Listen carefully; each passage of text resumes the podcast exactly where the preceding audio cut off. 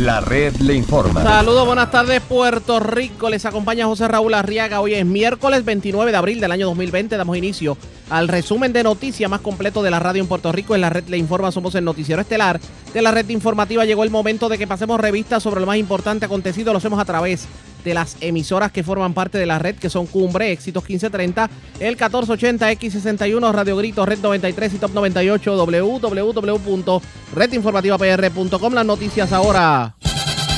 Las noticias. La red le Y estas son las informaciones más importantes de la red Le Informa para hoy miércoles 29 de abril. Lo que faltaba, Junta de Control Fiscal le dice al gobierno que no pueden enviar los 500 dólares que prometió Wanda Vázquez como ayuda local por el COVID hasta tanto no se envíen los 1.200 de la administración Trump. Mientras tanto, todo el mundo sigue esperando el dinero. Por otra parte, continúa el caos en el Departamento del Trabajo con las solicitudes por desempleo. 86 muertos y 1.433 casos positivos. Así está el coronavirus en la isla, según el informe del Departamento de Salud. Cierran preventivamente el cuartel de la policía de Ángeles de Utuado por aparentes casos sospechosos. Buscan a conductor que se dio a la fuga tras atropellar a peatón en las piedras. Ola de escalamiento se reporta en la zona metropolitana. En condición estable se encuentra un reo que fue herido de arma blanca en medio de una trifulca en la cárcel de Guayama. Y en el tiempo el índice de calor se sitúa en los 100 grados Fahrenheit. Y de hecho habrá lluvias en gran parte de la isla en el transcurso de la tarde. Esta es la red informativa de Puerto Rico. Bueno, señores, damos inicio a la edición de hoy, miércoles, del Noticiero Estelar de la red informativa. De inmediato a las noticias, esto era de esperarse, señores, porque ya la, la situación se sale de proporción. Y es que la línea gubernamental de primera ayuda psicosocial, o como la conocemos como PAS, reportó ayer, digamos, una histórica cifra de personas que presentaban principalmente síntomas de ansiedad a raíz de la crisis económica que genera la pandemia, la pandemia del coronavirus y sobre todo cuando no ha llegado el desempleo, no han llegado los 1.200 de Donald Trump, no llegan los 500 de la gobernadora, no llegan los mil y pico de dólares de desarrollo económico, no se puede trabajar, o sea, no pasa nada. Y así lo confirmó la directora de la Administración de Servicios de Salud Mental y contra la Adicción, Susan Roy, quien dijo que el número ciertamente es muy elevado. Y explicó que aunque al principio de la emergencia la mayoría de las llamadas y mensajes al chat de la línea tenían relación con el temor y la incertidumbre por el futuro durante las últimas semanas, la principal razón de las llamadas es el asunto económico. De acuerdo con Susan Roy, antes de la emergencia por la pandemia, el promedio de llamadas era como de 1.400 personas diarias y era básicamente por asuntos emocionales. Personas, obviamente, personas que pensaban en el suicidio, personas que tenían algún tipo de situación emocional y algún tipo de problemática, pero esta vez la problemática de ansiedad por el hecho de que la gente está sin dinero para comer, pues se ha abarrotado las líneas definitivamente. La funcionaria explicó que con los contactos, que los contactos aumentaron antes de los contagios y que, señores, se han llegado a reportar hasta 3.000 y 4.000 llamadas solamente de eso diaria. A ese, a ese extremo está la situación. La pregunta es, ¿qué va a terminar pasando? ¿Cuál es la, la solución que propone el gobierno? Hoy tanto el secretario de Desarrollo Económico Manuel Lavoy como el secretario de Hacienda Francisco Párez hablaron del tema y esto fue lo que dijeron. A veces puede ser que suene un poquito lejano a todos los puertorriqueños y puertorriqueñas que nos escuchan. Sin embargo, esta ley, como tú bien señalas, era un respiro, ¿verdad?, que buscaba darle el gobierno central a los municipios para poder darle la mano y asistirlo en las contribuciones que tienen que hacer al plan de retiro y, y- y el plan de, ¿verdad?, el plan médico del Estado. Que ya el gobierno hizo desembolsos, ya el gobierno pagó Sí, parte. ciertamente, ¿sabe? Así que ya las pensiones de todos nuestros puertorriqueños, ¿verdad? O las, las pensiones de nuestros pensionados del gobierno de Puerto Rico se pagan como parte del presupuesto general y para que tengan una idea de los 9.1 billones o 9 mil eh, millones eh, de dólares, 9 mil millones de dólares, 2.2 eh, billones o 2.200 son para pagar las pensiones de nuestros pensionados. Así que el gobierno estatal ha sido responsable de identificar los recursos. Sin embargo, la Junta entendía que los municipios tenían que contribuir. Conscientes, ¿verdad?, del impacto fiscal que pudiese tener en los municipios, se legisla la Ley 29, como tú bien señalas, La, la Junta de Supervisión Fiscal la cuestiona y prevalece en el tribunal. Y el pasado eh, mes de abril, la, la juez eh, Swain determinó que se invalida a solicitud del gobierno aguantó el fallo para que tuviésemos la oportunidad hasta el 6 de mayo llegar en una negociación de buena fe para encontrar una solución a la situación. El gobierno le propuso tres soluciones, el CRIM le propuso dos soluciones y todas reconocían que la pandemia había agravado ya la situación que se venía viendo con los municipios o las finanzas municipales y por ende reconocimos que había una obligación del Estado, había una necesidad del Estado del gobierno central en asistir y poner dinero adicional básicamente para poder asistir a los municipios. Pero secretario, hay el dinero y yo tenemos al secretario de Hacienda también, Francisco Párez, que no sé si quiera también entrar en la conversación, porque vamos a tener una pérdida de, de casi 2 mil millones de dólares en, en ingresos. Entonces, ¿hay el dinero para que el gobierno central pueda apoyar a los municipios en eso? Antes que el secretario Sí, claro. señale, sí, ciertamente nosotros fuimos responsables de identificar lo- los recursos y de dónde fuese, ¿verdad?, identificarse esa fuente. Así que le propusimos varias opciones. Al final todo se concluía que necesitábamos una contribución adicional del gobierno central. En el día de ayer, la Junta de Supervisión Fiscal le presenta la propuesta al CRIM, donde básicamente rechaza todas las opciones que le habíamos presentado y requiere que cualquier deficiencia que pudiese haber luego de la contribución que ya hace el Estado para esos propósitos tendría que cubrirse por los municipios de distintas partidas y les dio una alternativa de cómo atender esa opción que tienen hasta el primero de mayo, es decir, hasta este viernes para que los municipios o el CRIM particularmente determine si acoge la propuesta. Pero sí, muchos de los municipios están al borde de la quiebra, eh, enfrentando esta situación que significa gasto adicional de dinero.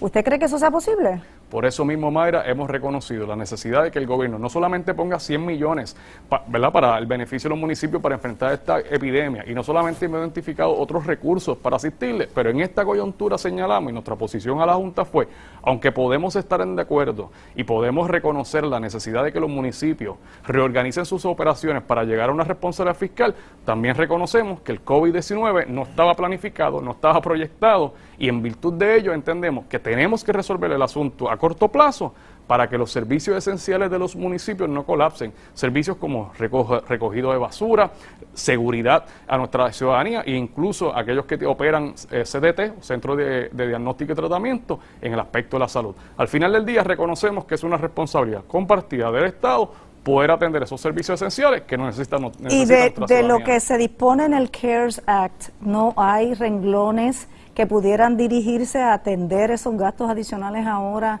de, de manera que alivie un poco las arcas municipales? Excelente pregunta. Definitivamente lo estamos contemplando. El hueco en las finanzas que tenemos, no solamente al gobierno central, pero también en las arcas municipales, porque no solamente están los subsidios ¿verdad? que recibe el municipio, pero en la medida que no hay actividad económica, no hay arbitrios de construcción, no hay patente municipal Nadie está pagando el crimen. y nadie está pagando. Incluso en el asunto del crimen también se pospuso eh, la fecha para la erradicación. Así que en ese sentido hay un disloque ¿verdad? en las finanzas municipales que nosotros entendemos que es una responsabilidad del Estado darle ese respiro. Nosotros también propusimos darle una línea de crédito de forma tal que pudiésemos asistir a los municipios en lo que llega a esos fondos. Así que al final del día estamos en posición de asistir a los municipios. La Junta entiende que esto es una responsabilidad únicamente de los municipios. Sin embargo, discrepamos respetuosamente porque en la medida que colapsen esos municipios, hay servicios esenciales que entonces el Estado tendría que eh, atender. Sí, un panorama bastante difícil que agrava nuestra situación actual. Secretario de Hacienda, Francisco Párez, usted ya había adelantado en este programa, por cierto, esa, esa caída en recaudos. Muchos señales, y no es aquí nada más, o sea, a nivel eh, mundial la economía se ha caído de una manera que lo comparan con terremotos de categoría 9 eh, y también, como dijo el señor Dean, con, con varios huracanes a la misma vez. Eh, ¿Cómo se va a enfrentar esa situación ahora con, con esta decisión de la Junta y de la jueza a nivel federal? Sí, en cuanto a la caída en recaudo, yo quiero ¿verdad? dejar categóricamente claro que eh, es la posición del Departamento de Hacienda y del Gobierno de Puerto Rico que es mejor una caída en recaudos inmediatamente, como la que estamos viendo, que una caída del sistema de salud inmediatamente para luego una caída en recaudos eventualmente. Eh, así que, en ese sentido, el enfoque que, que le dio la gobernadora de Puerto Rico eh, protege el sistema de salud y también el sistema eh, contributivo en Puerto Rico, porque sin contribuyentes saludables no hay contribuciones en Puerto Rico. O sea que esa, esos m- 1.800 millones de dólares, ¿usted espera recuperar gran parte de Hay, hay una parte, porque evidentemente los recaudos de abril que se han caído en mil millones de dólares, hay una parte que tiene que ver con la erradicación de planillas que se pospuso para el 15 de julio. ¿Cuánto es eh, esa caída? Pues desconocemos, ¿verdad? Hay que esperar el ciclo contributivo para la erradicación de una planilla. Hay dos factores. Eh, el factor, ¿verdad?, de los datos históricos, eh, que muchas de esas planillas que se erradicarán en el 2021 eh, reflejarán ese factor histórico, pero también la capacidad presente que tiene ese contribuyente a la hora de erradicar la planilla de satisfacer cualquier contribución descubierta. Habiendo dicho eso, yo creo que hasta el momento las figuras financieras del gobierno, cuando uno compara las ayudas económicas, la preparación que hemos tenido por los pasados eh, tres años particularmente, más la maximización del sistema impositivo en Puerto Rico con la digitalización de los servicios y los adelantos tan eh, eh, grandes que ha hecho el Departamento de Hacienda, nosotros nos encontramos en mucha mejor posición que en el 2016 de nosotros poder enfrentar una crisis como esta.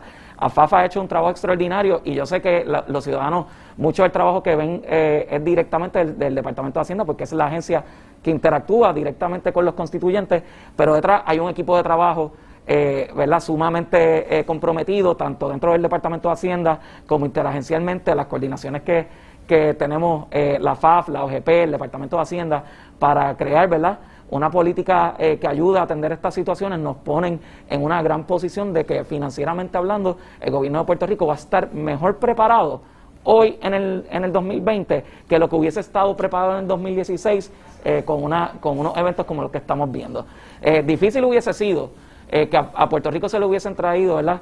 Eh, eh, estas tareas de tener que hacer compras de equipos médicos eh, con tan solo eh, unos 100 millones de dólares en la cuenta de banco del secretario. Ahí sí le digo yo que el ejercicio hubiese tenido que ser muy restrictivo y probablemente el gobierno de Puerto Rico hubiese tenido que entrar en, en planteamientos de a quién quiere salvar y quién no y cómo va a comprar eh, estos equipos para tratar de preservar vidas. Sin embargo, las políticas, las políticas la- actuales nos han permitido nosotros poder actuar diligentemente y a la luz de eso ya estamos en una posición donde el secretario de Desarrollo Económico está hablando a largo plazo, eh, a mediano y largo plazo para poder reconstruir. Mi llamado al sector privado es que también haga el mismo ejercicio que se está haciendo eh, para sus planes de trabajo porque la ciudadanía y los patrones de consumo van a cambiar. Eh, eso, eso es evidente.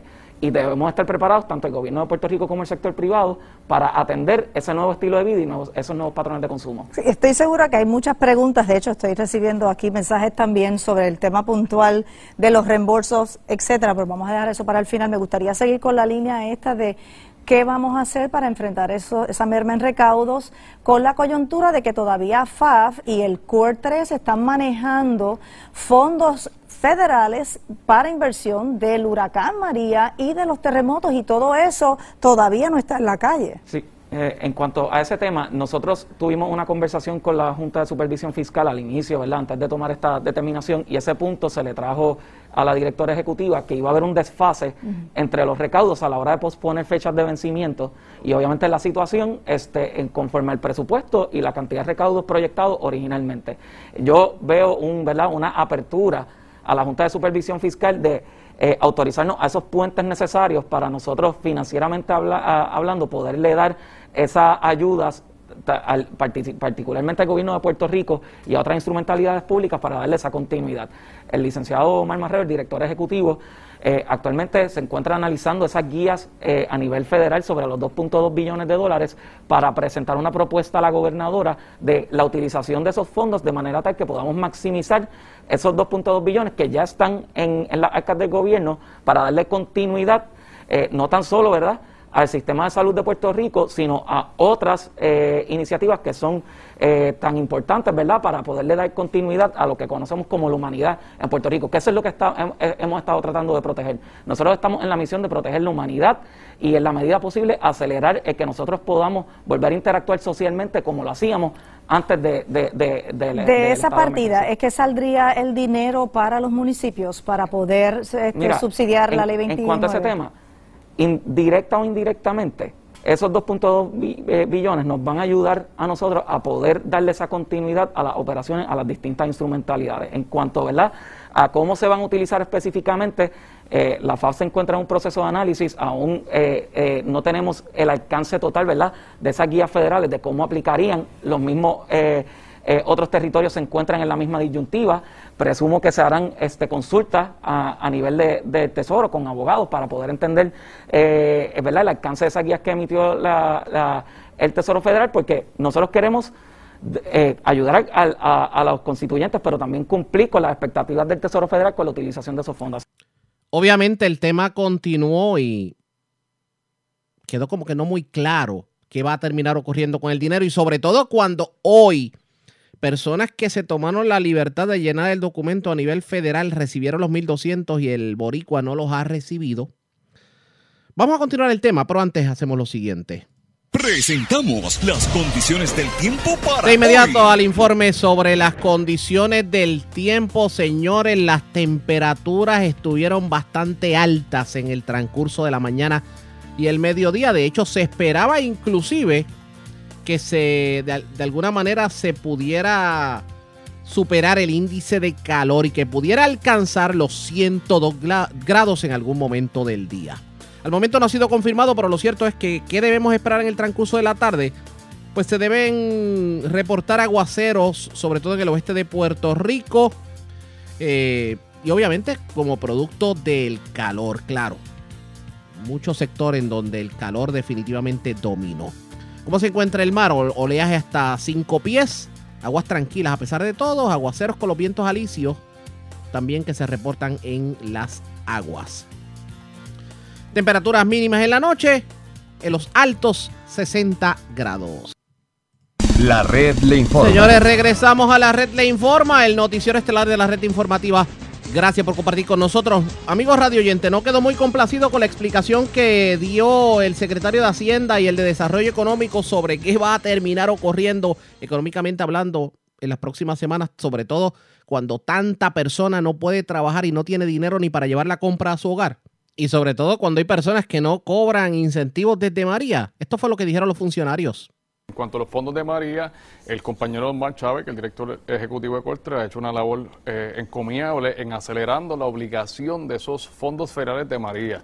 Y ya hemos visto muchos municipios que en cuanto a los proyectos pequeños han podido ver esos fondos llegar y ya hemos visto obligaciones millonarias y te puedo dar fe que estoy consciente que su equipo está trabajando para los eh, proyectos o los sectores más, eh, ¿verdad? Más complejo, más significativo y prontamente estará dando una... Como la construcción. Los fondos obligados, ¿verdad? El, proceso de, FEMA es que se tienen que obligar los fondos, una vez los fondos están disponibles, entonces se puede comenzar el proceso. ¿Qué hemos hecho el gobierno para poder agilizar? Porque es bien importante, esos fondos son un proceso de reembolso. En el último plan fiscal, y que tenemos que someter el próximo la semana que viene, pero el último plan fiscal, el 28 de febrero, establecimos la prioridad de que el gobierno de Puerto Rico, de los fondos que están en el fisco, priorizar mil millones de dólares para poder acelerar esa reconstrucción. Y es bien importante algo que recordemos, Mayra, que distinto a Luisiana o distinto a, a, Texas, luego de Katrina, nosotros no teníamos dinero suficiente en la cuenta, ni teníamos acceso, no teníamos una tarjeta de crédito que pudiésemos coger prestado. Por lo tanto, dependíamos de los fondos que se pudiesen adelantar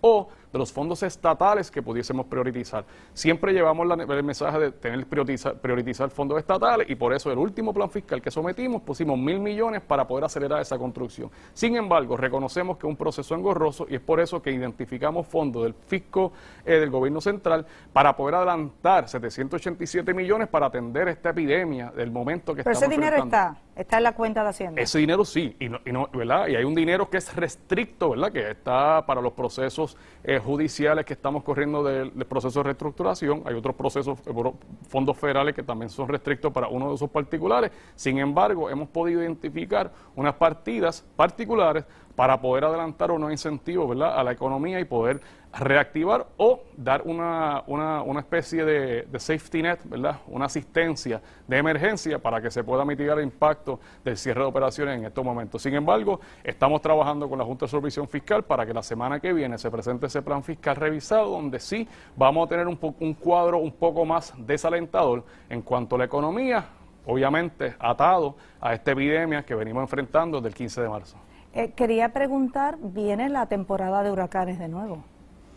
Y no está ese dinero en la calle, no están los arreglos hechos, vamos a tener una situación complicada. En, dentro del plan fiscal se contempla qué pasaría si otra vez tenemos que enfrentarnos a, un un evento de esa naturaleza? Bueno, ciertamente el plan fiscal es una ho- hoja de ruta, ¿verdad? Que toma en cuenta varias presunciones macroeconómicas, cuántos fondos federales vamos a recibir del desastre, cuántos fondos federales vamos a recibir por el CARES Act, que eso va a estar proyectado en el plan fiscal, cuántos fondos federales podemos recibir del Medicaid y cuánto, ¿verdad? Eh, vamos a ver eh, cuál va a ser la actividad económica tanto en Puerto Rico, Estados Unidos a nivel mundial. Así que ese cuadro fiscal se va a estar presentando responsablemente la semana que viene para que el pueblo sepa y nuestros acreedores comprendan la situación fiscal en la que nos encontramos. Bueno, secretario de Hacienda, me siguen escribiendo, ¿verdad? Preguntando si ya eh, el gobierno federal autorizó el plan para comenzar a desembolsar los 1.200 dólares de, de incentivo. Sí, mira, la semana pasada se nos informó el jueves cerca de las once y media pm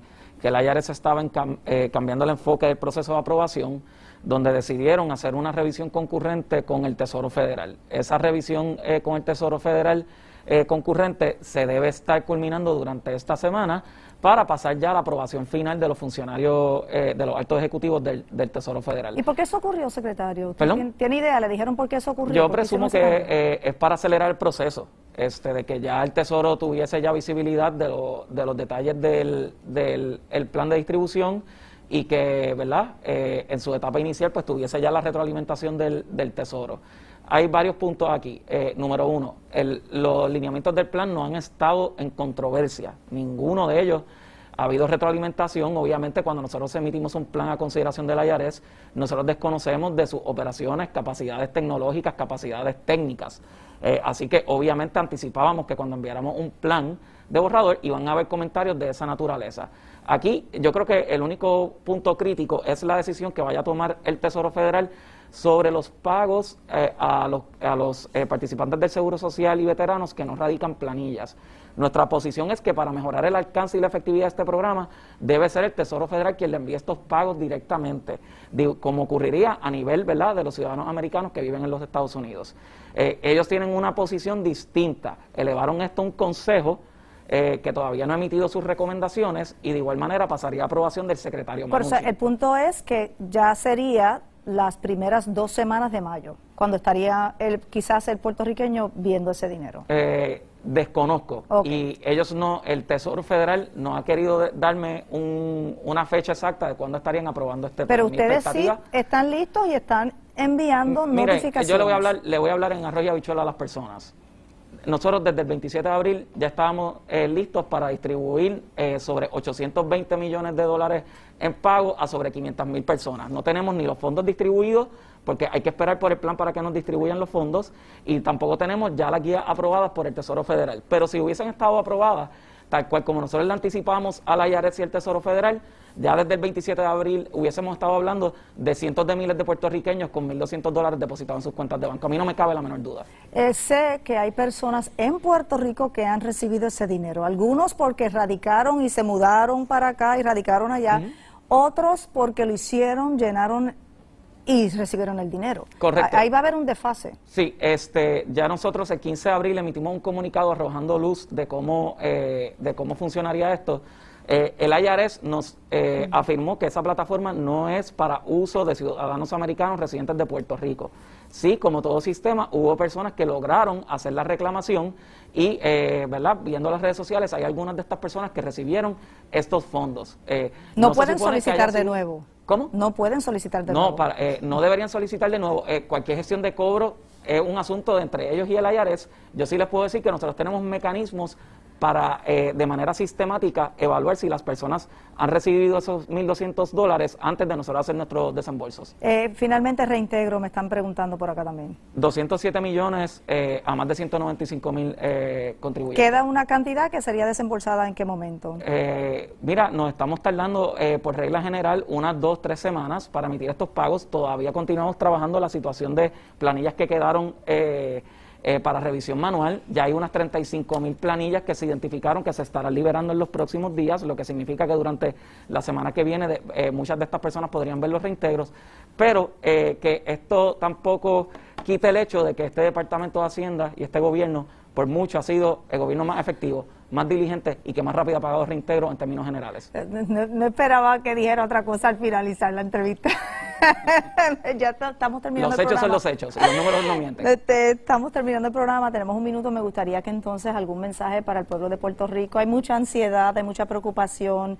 A la gente se le está acabando el dinero, ustedes lo saben, ya vamos para 45 días de encierro. Algunas palabras de aliento para el público.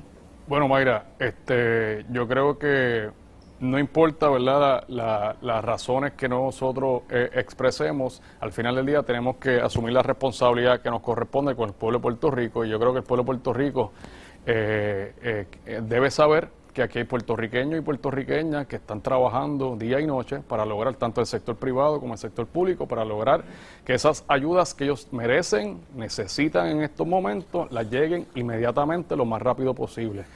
Eh, le pedimos nuestras más sinceras disculpas si no hemos podido eh, llenar las expectativas de esta circunstancia donde hemos visto, ¿verdad? Ya ustedes los escucharon. Tanto el jefe de Desarrollo Económico como el secretario de Hacienda. Ustedes confían en lo que dije, o sea, se sienten tranquilos con la información que están brindando ambos funcionarios, tomando en consideración la situación económica en que ustedes, amigos radioyentes, se encuentran en estos momentos.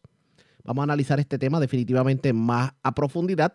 Así que con eso regresaremos, pero pendientes a la red informativa de Puerto Rico. Mientras hacemos lo siguiente. La red le A la pausa y cuando regresemos, hablando de situaciones económicas, continúa el caos en el Departamento del Trabajo con los sistemas para solicitar desempleo. Y hoy la representante María Milagro Charbonier en la red informativa pidió la renuncia de la funcionaria. Es lo próximo, regresamos.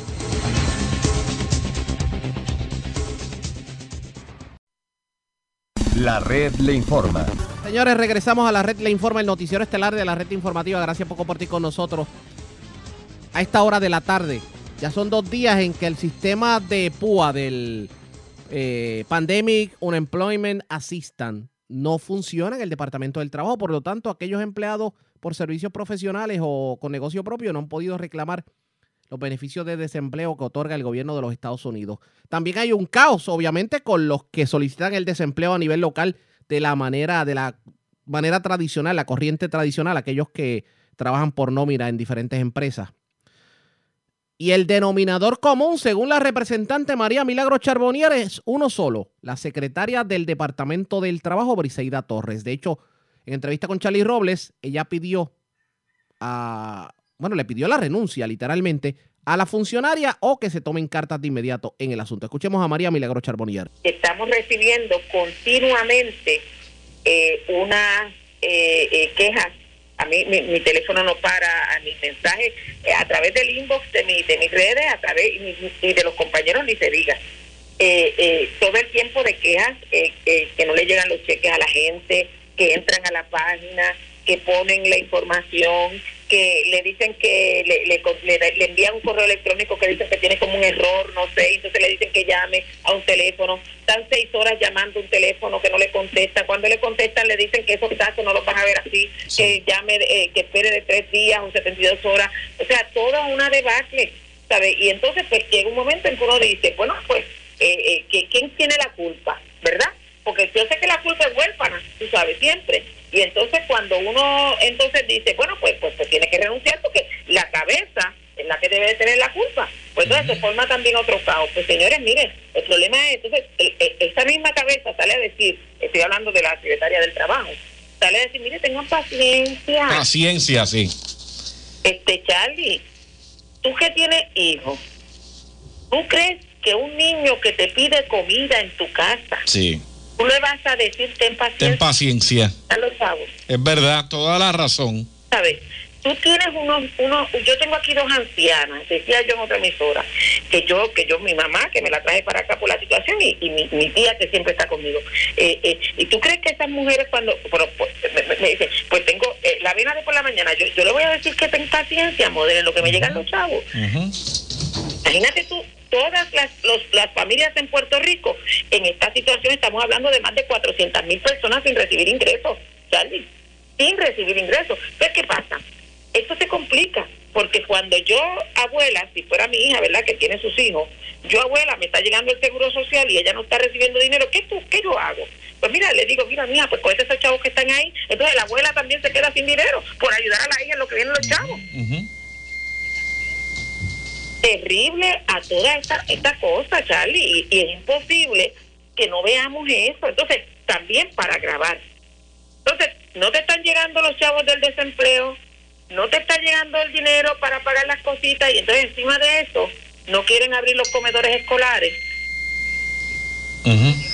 las comidas a, a, la, a, la, a, la, a instituciones sin fines de lucro. ¿Tú, tú has escuchado dónde están esas instituciones en toda esta área este repartiendo De, comida? de hecho, esa era la entrevista que teníamos anteriormente y, y es la queja de, de todos los alcaldes del distrito, de que ellos no saben quiénes son esas personas.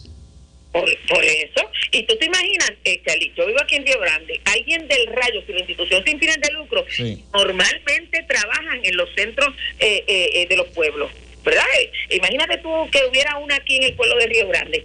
¿Tú te imaginas bajando del rayo, de Morovi, de allá arriba, a buscar un desayuno y un almuercito por la mañana aquí? Que tú sabes que para allá arriba no hay, no hay vehículos de, de, de, de, guagua pública. Ahora, representante, la, pregunta que yo me hacía esta mañana, porque no solamente usted le ha pedido la renuncia a la secretaria del Departamento del Trabajo, eh, han sido de todos los partidos y de, hay mucha gente que le está pidiendo la renuncia. Ahora, la pregunta que yo me hacía esta mañana cuando yo venía escuchando y analizando esta situación, ¿qué se logra con que voten a Briseida Torres? Porque eh, eh, el problema es que tienen que buscar a otro para que empiece otra vez.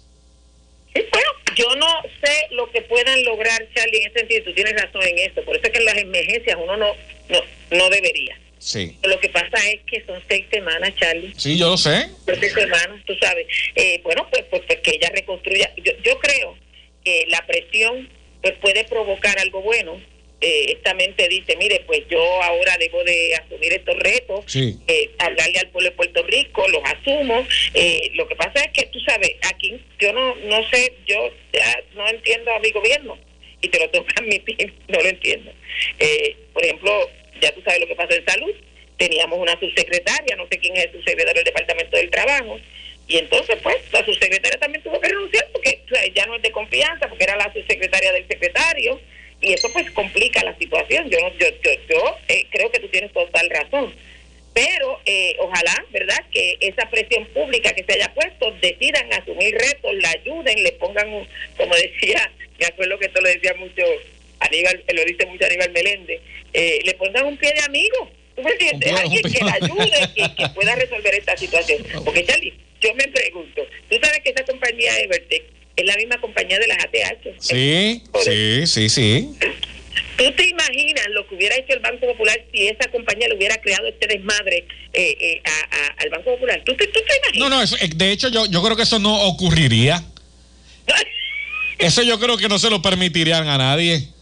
Ciertamente, yo, yo, yo no creo que eso ocurriría. ¿Qué pasó aquí? ¿Por qué cuando es el gobierno en un estado de emergencia durante este proceso de seis semanas esto ocurrió? ¿Hay algo más detrás de esto? Oiga, representante, pero hay, otra cosa que nadie se puede explicar con relación a los datos que siempre le piden a uno y la cantidad de cosas a bajar. ¿No se supone ya que el gobierno hace tiempo tuviera actualizado los nombres, el seguro social, la dirección, este, los teléfonos, dónde tú trabajas, este, y todas estas cosas de los puertorriqueños? Y cada vez que tú vas a una agencia de esa, tienes que llenar un montón de, de cosas este, que ya se supone que estén registradas. O sea, esto no trabaja unificado. Es que es- eso es la cosa que uno no entiende.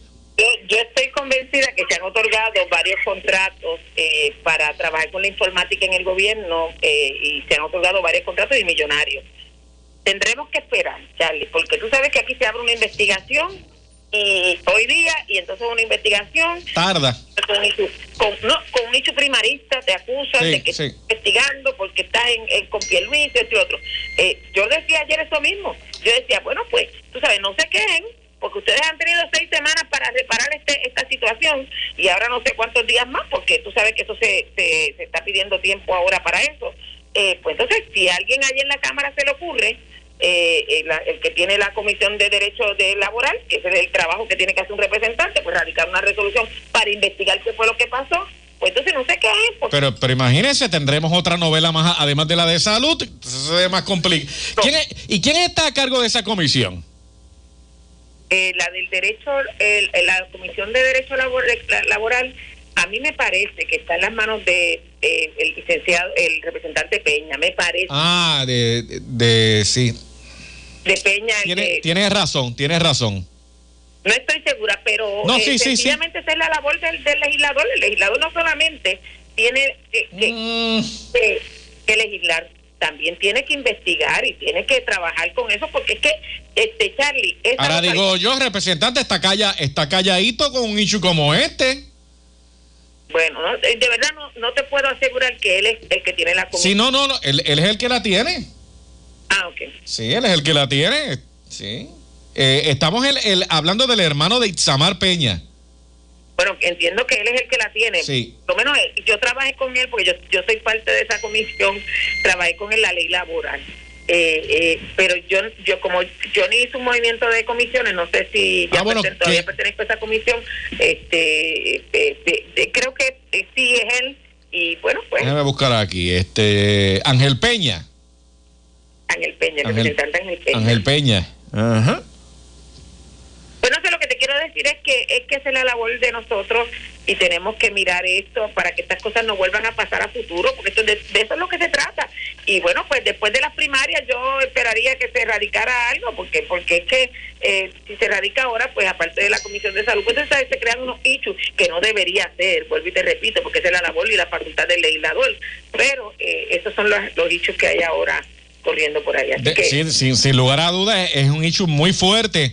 Mire, el representante, usted puso ahorita un ejemplo de que a los nenes no se les puede decir tienes que esperar o que tengan paciencia, es la palabra. Eh, esta mañana y todos los días uno escucha unas cifras, ¿verdad?, que ponen a uno pues, muy preocupados. La cantidad de personas con hambre en Puerto Rico podrían ser un 50%. Esa es la mitad de la población, eso es mucho. Y de los niños con hambre, 60%. Esa es otra cifra que tú dices, pero, pero ¿cómo? Eh, porque, porque uno a veces no lo puede entender, pero 60% de los niños con hambre. Y lo que pasa es que tú tienes que mirar esto de acuerdo a cómo eh, eh, el, el- la- o sea, el hambre no es una cosa que, que la gente esté eh, como, en- como en África, que es hambruna. Eh, sabes, sí, sí, que, que- que no se nota, que aquí lo disimulan. eh, eh, exacto, es lo que te quiero decir. Y entonces se supone que un niño haga tres comidas diarias. Exacto. Hay niños que solamente tienen dos, ¿entiendes? Y esa es la verdad. Y cuidado. Y cuidado. Y hay otro elemento aquí, porque no es no es comer, es alimentarse correcto. Es correcto. Fíjate que eh, yo estuve viendo un documental eh, de, de- de esta señora Oprah Winfrey en Estados Unidos. Todas estas comunidades latinas y pobres son las que están teniendo el impacto mayor del problema del COVID. ¿Por qué, este, este, Charlie? Porque esas son las comunidades que mm, mm, menos se alimentan, ¿verdad? Así que tienen unos problemas graves de hipertensión, de diabetes, porque pues comen mucha harina, porque no... no ¿me, me estás entendiendo? Sí. Eh, da- eh, y entonces eso impacta más porque como el COVID es una situación que te, te ataca directamente las áreas vulnerables de, de, de, de- lo- del sistema este respiratorio, pues entonces esas personas hipertensas, hay niños hipertensos en las comunidades pobres de los Estados Unidos, de todos los estados estoy hablando. Ella hizo un documental ex- extraordinario, así que eso es lo que pasa también. No es que necesariamente no estés comiendo, es que no estás comiendo bien. Y eso es una realidad en Puerto Rico. Eh, eh, eh, aparte del costo, ¿verdad? De lo que son los alimentos, unido a este costo altísimo que pagamos de IBU, que somos el, territorio que más IBU paga en todos los estados de la nación americana. Así que son un montón de cosas y, y vuelvo y te repito, eh, eh, tenemos que ponernos más sensibles a esto, Charlie, porque mira, el, después nos cuestionamos por qué tenemos muchachitos cometiendo delitos, en- en- envueltos en problemas de drogas tempranos. ¿Sabes? El muchachito que no encuentra paz en su casa porque no hay alimento, porque no hay esto, con todas las condiciones de violencia doméstica y de todas las cosas que se crean, se va para la calle a delinquir, ¿tú me entiendes? Y esa es la verdad, y por eso es que la pobreza es tan difícil, hay que entenderla. Nosotros tenemos que estar todo el tiempo sensibles a eso. Y ese problema, ese asunto, que yo no entiendo por qué este gobierno mío, mío, mi gobierno, ha querido soslayar de que abran los comedores escolares cuando nosotros somos un partido que siempre estamos eh, trabajando precisamente con los sectores vulnerables. Pues entonces, tú sabes, a mí yo no lo puedo entender, no puedo entenderlo ni como primarista ni como nada. Es que sencillamente son niños que están en los residenciales, en los sectores, en las comunidades, en sectores bien vulnerables que nosotros tenemos que darles acceso a alimentación adecuada. Y vuelvo y te repito, no se trata de entregárselos a las instituciones sin fines de lucro sin saber dónde están, porque déjame decirte, en cada estado, yo me he estado metiendo en cada estado, en Nueva York, en todos esos sitios, todos tienen una página donde todos los días dicen aquí va a haber almuerzo, aquí va a haber comida, en todos los sectores, en- y sobre todo en los sectores vulnerables, estoy hablando. Así que eh, eh, creo que nosotros tenemos que mirar eso, sensibilizarnos, y se le he pedido a la gobernadora, sensibilícese con eso. Lo demás, pues lo podemos resolver en términos, y, la cuestión del dinero, que la gente pueda recibir lo demás, lo podemos resolver caminando. Yo creo que, que, ella tuvo sus aciertos en principio en, en esta situación, eh, el hecho de haber cerrado a tiempo, Y de hecho, Charbonnier reconoce que en efecto hubo aciertos por parte de la administración de la gobernadora Wanda Vázquez, aunque entiende que hay cosas que deben corregirse de inmediato, como por ejemplo el hecho de que a siete semanas del cierre y el toque de queda, la mitad de los puertorriqueños no tengan dinero siquiera para comer. Ustedes pendientes a la red informativa, vamos a continuar cobertura sobre el particular. La red La pausa informa. cuando regresemos las noticias del ámbito policíaco más importantes acontecidas, entre las que tenemos que destacar. Una pareja se le radicó cargos criminales, esta pareja procedente de Aguas Buenas, por haber sido quienes en medio de un robo domiciliario ultimaron a balazos a un septuagenario en Comerío. Además, las autoridades tratan de dar con el paradero de una persona que atropelló mortalmente a otra en las piedras y se fue a la huida. Eso y más. Luego de la pausa, regresamos. La red le Señores, informa. regresamos a la red Le Informa, el noticiero estelar de la red informativa de Puerto Rico. Edición de hoy miércoles. Gracias por compartir con nosotros. Vamos a noticias del ámbito policíaco porque, señores, la ola de robo y escalamiento se ha disparado en Puerto Rico. Obviamente hay necesidad económica. Parece que los amigos de los ajenos están haciendo lo posible por eh, tener lo suyo. Se reportaron varios escalamientos en Santurce y Río Piedras. También una apropiación ilegal dentro eh, la parte posterior de un centro comercial en Cupey.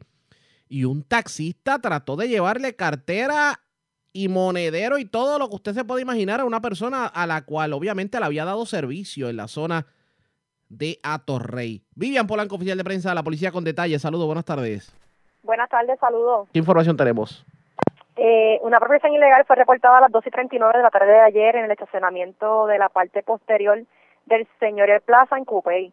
Según alegó, alegó Joel Torres, que dejó su vehículo Ford Econoline eh, color blanco estacionado en el mencionado lugar y al regresar al mismo se percató de que alguien le había forzado la puerta del pasajero apropiándose de una computadora marca Lenovo y un taladro hidráulico. La propiedad hurtada fue valorada en 1.500 dólares. Por otra parte, agentes adscritos al recinto de Santurce investigaron una querella de escalamiento reportada a las 2 y 25 de la tarde de ayer en la calle Estado, en Miramar. Según alegó Gabriel Ortiz, que alguien el cual puede identificar, entró a su apartamento y se apropió de un Galaxy Tab 6, un Galaxy Watch, un Galaxy Note One Plus y un teclado. La propiedad hurtada fue valorada en 1.947 dólares. Por otra parte, a las 7 y 45 de la noche de ayer se reportó otro escalamiento en la calle Diana de la urbanización Dos Pinos en Río Piedra. Según alegó Ibis Erazo, que alguien con libre acceso al balcón de su residencia se apropió de una bicicleta marca Can- Can- Canoline, color azul y negra, tamaño small, valorada en 1.200 dólares. Ambos casos, eh, agentes adscritos a la División de Homicidios se encuentran investigando. Por otra parte, un robo fue reportado a las 11 y 8 de la noche de ayer en la avenida Barbosa, intersección con la avenida Piñeiro, Piñero en, Santu- en Atorrey. Según alegó la perjudicada que tomó un taxi hacia su residencia y al llegar a la misma, el taxista, mediante amenaza e intimidación, le arrebató un monedero, el cual contenía en su interior documentos personales y 200 dólares en efectivo. Agentes adscritos a la División de Robos del CIC de San Juan investigan. A las 3 de la mañana de hoy se reportó una agresión grave en la antigua comandancia de San Juan que ubica en la avenida Fernández Junco en Puerta de Tierra. Según se informó, mientras un agente adscrito al distrito de San Juan se encontraba prestando vigilancia al mencionado edificio, desde unas motoras en movimiento le realizaron varios disparos, por lo que él, utilizando su arma de reglamento, repelió la agresión. En este incidente no se reportaron heridos. Agentes adscritos a la División de Uso de Fuerza, en unión a agentes adscritos a la División de Agresiones del 6, continúan con la investigación. Gracias por la información. Buenas tardes. Buenas tardes. Gracias, era Vivian Polanco, oficial de prensa de la policía en el cuartel general de la zona metropolitana, la zona este de Puerto Rico. Un peatón murió arrollado, un hecho ocurrido en Las Piedras. La información la tiene Marcos Rivero, oficial de prensa de la policía de Humacao. Saludos, buenas tardes. Sí, buenas tardes. Un accidente de auto con peatón Ron de carácter fatal se reportó a eso de las 11 y 7 de la noche de ayer en el kilómetro 18.9 de la carretera PR31 del barrio Pueblito de Río, jurisdicción de Las Piedras. Se nos informó, el oficio fue identificado como Luis de Reyes Figueroa, de 35 años y residente de Junco. Este falleció al ser impactado por un vehículo, del cual se desconoce marca y modelo y tablilla hasta el momento, y el conductor abandonó el lugar del accidente. La agente Ruth Lebrón, adscrita a la División de Patrulla Carretera de Humacao, investigó de forma preliminar, siendo referido dicho caso al personal de la División de Homicidio del 6 de Humacao, quienes continúan con la investigación. Gracias por la información. Buenas tardes. Ok, buenas tardes. Gracias, era Marcos Rivero, oficial de prensa de la policía en Humacao, de la zona este. Vamos a la zona metropolitana porque y a la zona norte, porque se reportaron más escalamientos. Uno en Bayamón, uno en Toa Baja, uno en Vega Baja. Y es Wanda Santana, oficial de prensa de la policía, quien nos trae detalles en vivo sobre el particular. Saludos, buenas tardes. Buenas tardes para usted y para todos. ¿Qué información tenemos? Eso es correcto. En horas de la tarde de ayer se reportó un escalamiento en el apartamento del edificio 16 de Residencial Brisas en Bayamón, donde alegó la perjudicada que al despertar se percató que alguien le hurtó un radio componente marca LG valorado en 2.800 dólares tarjetas de seguro social, certificados de nacimiento y las llaves del vehículo Toyota Tercel color rojo del año 1991, el cual al verificar el área donde estaba estacionado se lo habían hurtado.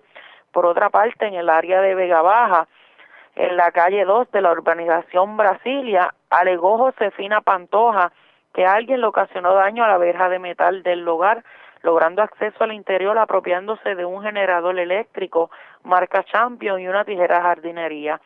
Todo esto con un valor aproximado de 507 dólares. Y por último, en el área de Levitown, alegó Luis Morales que alguien con libre acceso a un apartamento que utiliza para guardar herramientas se apropió de una cortadora de grama y una sierra, todo esto con un valor de 480 dólares. Todos estos escalamientos fueron referidos a la División de Propiedad del Cuerpo de Investigaciones Criminales de Bayamón. Buenas tardes. Y buenas tardes para usted también. Gracias, era Wanda Santana, oficial de prensa de la policía en Bayamón, de la zona metropolitana, la zona sureste de Puerto Rico. En condición estable se encuentra un reo que fue herido con arma blanca en medio de una trifulca ocurrida en la cárcel Guayama Mil. Carmen Herrera, oficial de prensa de la policía en Guayama, con detalles. Saludos, buenas tardes. Buenas tardes. ¿Qué información tenemos? Agentes del distrito de Guayama investigaron durante la tarde de ayer una agresión reportada en la cárcel Guayama Min del mismo municipio. Según se informó, alguien con un objeto punzante, es decir, una figa, le causó varias heridas en diferentes partes del cuerpo al confinado Juan Cosme Díaz. Cosme fue llevado al dispensario médico de la institución, donde fue atendido por el doctor Vélez, quien diagnosticó confusión y múltiples heridas abiertas en el área de la cabeza, antebrazo y muslo. Además, sangrado activo en el antebrazo, izquierdo y daño en el área del fémur, por lo que sería referido al Centro Médico de Río Piedra. Este caso fue referido a la División de Homicidios de Guayama para continuar con la investigación. Es lo que tenemos el momento. Buenas tardes. Y buenas tardes para usted también. Gracias, era Carmen Guerrero, oficial de prensa de la policía en Guayama, de la zona sureste. Vamos a la central porque una pareja joven fue arrestada. Bueno, se le erradicaron cargos criminales por asesinato. Estas personas aparentemente fueron las dos personas que en medio de un robo domiciliario ultimaron a balazos a un septuagenario en Comerío este fin de semana. Huidalis Rivera Luna, oficial de prensa de la policía en Bonito con detalles. Saludos, buenas tardes. Saludos, buenas tardes a todos los oyentes. El agente Luis Colón Vega de la División de Homicidios del Cuerpo de Investigaciones Criminales del 6 de Bonito, bajo la supervisión del teniente Héctor F. Maldonado, en unión a la fiscal Tania Delgado, informaron sobre la, erradicación de cargos a Grecia Mariso Méndez, de 20 años, y a Giancarlos Díaz Ortiz, de 29 años, ambos residentes del sector Garay, Barrio Mesa, en Aguas Buenas. En la tarde de ayer, la fiscal Tania Delgado de la Fiscalía de Ay Bonito ordenó mediante boleta que se radicaran cargos por el artículo 93, asesinato en primer grado, artículo 18 de la ley 8, artículo 190 de robo grabado, artículo 195 escalamiento grabado, artículo 6.05 de la ley de armas, artículo 168 poseer un arma ilegal y artículo 6.14 disparar a Rosa Méndez y a Díaz Ortiz. Este caso fue llevado ante el honorable juez Mario Paradiso del Tribunal de Bonito, que luego de escuchar la prueba determinó causa probable en todas las denuncias e impuso una fianza global de un millón a cada uno de los imputados.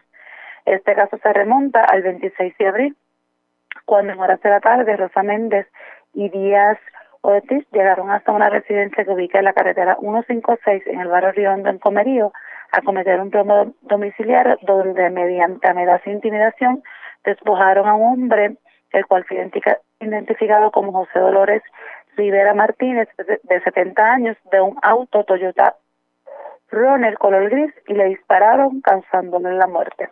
Buenas tardes. Buenas tardes a usted también. Era Huidalis Rivera Luna, oficial de prensa de la policía en Aybonito. Más noticias del ámbito policía con nuestra segunda hora de programación. Pero señores, antes de ir a la pausa identificar nuestra cadena de emisoras en todo Puerto Rico, vamos a noticias internacionales con La Voz de América. Este es un avance informativo de La Voz de América. Desde Washington les informa Henry Llanos. Un virus microscópico ha generado un problema en mayúscula al Departamento de Defensa de Estados Unidos que se ha visto obligado a enviar a puerto al USS Kidd, uno de sus buques insignia en la operación contra el narcotráfico anunciada por la Casa Blanca el pasado primero de abril y que tiene a Nicolás Maduro en el punto de mira. Todo comenzó hace unos días cuando este destructor lanzamisiles de la clase Arleigh se convirtió en el segundo navío de la Armada de Estados Unidos en registrar un importante brote de coronavirus entre los miembros de su tripulación. En total, 64 marineros han dado positivo y 19 de ellos han sido evacuados, informó el Pentágono. El buque se encuentra ahora anclado en San Diego, California, donde será limpiado y desinfectado según un comunicado de la Armada publicado en su página web. Y Venezuela, que está en la mira, vuelve esta semana a la agenda del Consejo de Seguridad de Naciones Unidas, nos informa Celia Mendoza. Después de un año desde que el Consejo de Seguridad de Naciones Unidas se reúne para tocar el tema de Venezuela, este martes se llevó a cabo la segunda reunión en una semana a puerta cerrada. El encuentro pedido por Bélgica, Francia, Estonia y Alemania se enfocó a la situación humanitaria de esa nación sudamericana, descrita en el reporte presentado por Rina Gelani, directora de operaciones de la Oficina de Coordinación Humanitaria. Celia Mendoza. A continuación, un mensaje de servicio público de la voz de América. Durante la cuarentena voluntaria de 14 días para evitar la propagación del COVID-19, no salga de casa, no comparta su habitación con otras personas, lávese las manos frecuentemente y si desarrolla síntomas, llame a su doctor y evite ir a la sala de emergencia a menos de que tenga síntomas graves. Estados Unidos podría exigir pruebas del coronavirus a viajeros internacionales, como nos informa Luis Alberto Facal. El gobierno de Estados Unidos está considerando exigir que los pasajeros de ciertos vuelos internacionales se sometan a controles de temperatura y pruebas del coronavirus al entrar al país para ayudar a frenar la propagación del COVID-19, dijo el presidente Donald Trump el martes. Estamos estudiando hacerlo en los vuelos internacionales que vienen de zonas que están muy infectadas. Como saben, Brasil está llegando a esa categoría. Lo vamos a estudiar en un futuro muy cercano. Luis Alberto Facal, Voz de América, Washington. La crisis por el COVID-19 llega en el peor momento para el sector de restaurantes de Nicaragua y ha golpeado durante dos años por la crisis sociopolítica que surgió en abril de 2018 por las protestas antigubernamentales. Según estimaciones del presidente de la Cámara Nicaragüense de Restaurantes, René Hauser, aproximadamente el 70% de los restaurantes en Nicaragua no están operando debido a la crisis sanitaria del coronavirus. Este fue un avance informativo de La Voz de América. La red le informa. Señores, nos vamos a una pausa. Identificamos nuestra cadena de emisoras en todo Puerto Rico. Regresamos con más en esta edición de hoy miércoles del Noticiero Estelar de la red informativa.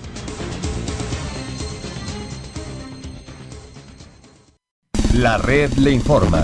Bueno, iniciamos nuestra segunda hora de programación, el resumen de noticias más completo de la radio en Puerto Rico. En la red le informa, somos el noticiero estelar de la red informativa, edición de hoy miércoles 29 de abril. Vamos a continuar pasando revista sobre lo más importante acontecido como siempre a través de las emisoras que forman parte de la red que son Cumbre, Éxito 1530, el 1480, X61, Radio Grito, Red 93 y Top 98, www.redinformativa.live. Las noticias ahora. Las noticias.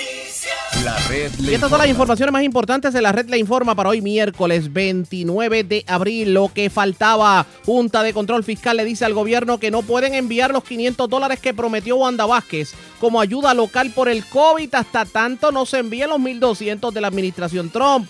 Mientras tanto, todo el mundo sigue esperando el dinero. Por otra parte, continúa el caos en el Departamento del Trabajo con las solicitudes por desempleo. 86 muertos y 1.433 casos positivos. Así está el coronavirus en la isla, según el informe del Departamento de Salud. Cierran preventivamente el cuartel de la policía de Ángeles de Utuado por aparentes casos sospechosos. Buscan a conductor que se dio a la fuga tras atropellar a peatón en las piedras. Ola de escalamiento se reporta en la zona metropolitana. En condición estable se encuentra un reo que fue herido de arma blanca en medio de una trifulca en la cárcel de Guayama. Y en el tiempo el índice de calor se sitúa en los 100 grados Fahrenheit. Y de hecho habrá lluvias en gran parte de la isla en el transcurso de la tarde. Esta es la red informativa de Puerto Rico. Bueno, señores, damos inicio a la segunda hora de programación en noticiero estelar de la red informativa de inmediato las noticias. En la primera hora de programación, ustedes tuvieron la oportunidad de escuchar todo lo relacionado con el dinero que llega y no llega los 1.200 del gobierno, los 500 de la gobernadora, etcétera, etcétera, etcétera. Pero sobre el particular tenemos información de último minuto. Último Resulta que la Junta de Control Fiscal le acaba de poner el cascabel al gato. Y dice Natalie Yaresco, o por lo menos en la orden que le están dando al gobierno, que no pueden pagar los 500 dólares a nivel local que prometió la gobernadora al pueblo hasta tanto se paguen los 1.200 dólares que obviamente ofrece la administración del presidente Donald Trump. Repetimos, la Junta de Control Fiscal le puso la tranquilla al gobierno y le dijo, si no pagas los 1.200, no puedes pagar los 500. Esto ha ocasionado molestias inclusive el propio secretario del Departamento de Hacienda, Francisco Párez, que dice, califica la situación como injusta.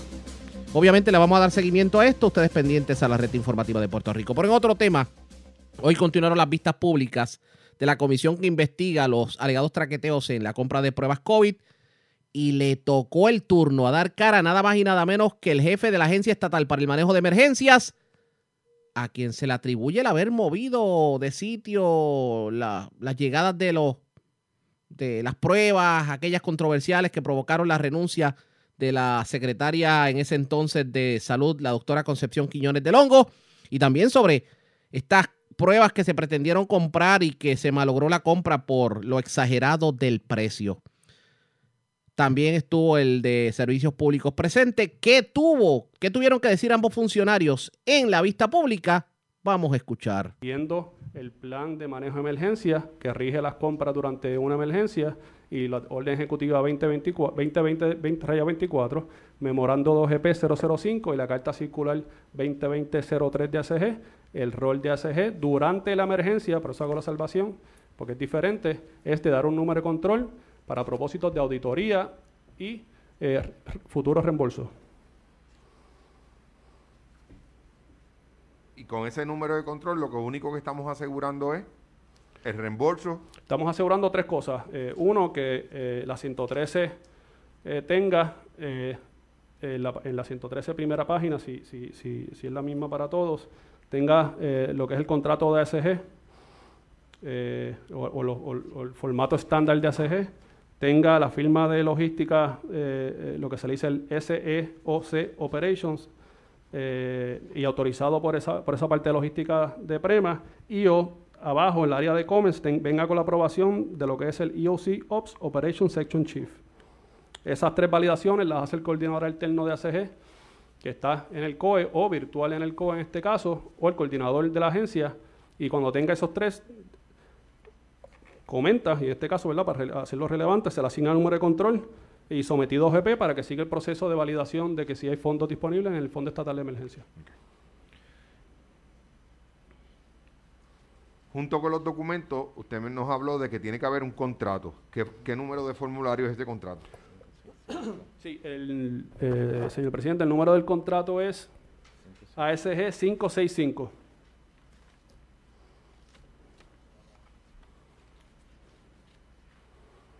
¿Y el objetivo de ese contrato cuál es? Sí, eh, esto también fue una lección aprendida durante María. El propósito del- de este contrato de emergencia es como un precontrato. De hecho, si vemos, eh, para explicarlo con calma, en la carta circular del 27 de agosto del 2019, uno de los anejos es el formulario 565, que es el contrato, el formulario 566, y aneja el listado de contratos que se pueden usar durante la emergencia. Eh, y, paro ahí para explicar eso. Eh, otra lección aprendida durante María es que eh, cuando da el evento no habían contratos preestablecidos que pudieran dar servicio durante la emergencia. So que una de las acciones o lecciones aprendidas que se hizo con un manejo de emergencia en aquel momento es establecer contratos con compañías que pudieran dar servicio durante una emergencia, eh, como por ejemplo compañías de, de- de- construcción o compañías de eh, lo que son eh, eh, maquinaria eh, de, movimiento, ya sea para remover escombros, para tener un preacuerdo establecido que cuando hay una emergencia uno pueda usar esos contratos ya pre- preestablecidos con servicios o precios establecidos y no tener que hacer un proceso ¿verdad? formal, ya se hizo. De igual manera, pues, si el contrato se firma durante la emergencia, sirve como una garantía eh, de, un de unos precios acordados para que eso no vaya a cambiar. Y yo, eh, lección aprendida también de María, estaba la orden de compra eh, y eh, ponle que aquí decía agencia X, meses después de la emergencia, esa agencia X no quería pagarle al suplidor porque él decía, ese contrato de no, no es de mi, no- no- es de mi agencia. Así que eh, lo que se hace es establece un precontrato donde si se va a ese servicio, eh, el contrato es válido siempre y cuando tenga una orden de compra. Si tienes un contrato, ¿verdad? Un precontrato, pues no es válido hasta que lo documentes con la orden de compra y los servicios. Así se garantiza que cualquier servicio que dé suplidores posteriormente, pues se le pueda reembolsar. Ciertamente hubieron muchos suplidores que no cobraron eh, porque eh, eh, hubo esa disyuntiva durante después de María. Y ustedes cuando le llega este contrato, le llega a través del formulario 113, anejado en ese, en ese documento. Enten- bueno, para ser honesto, yo no participo en, en- en- en- en- en el, en- en el rol de aprobaciones eh, de, de este contrato, así que eh, yo, yo sé que el compañero Brian. Brian, Elías pudiera contestar esa pregunta en cuanto al proceso específico de, de cómo pasa. Buenos días, señor presidente.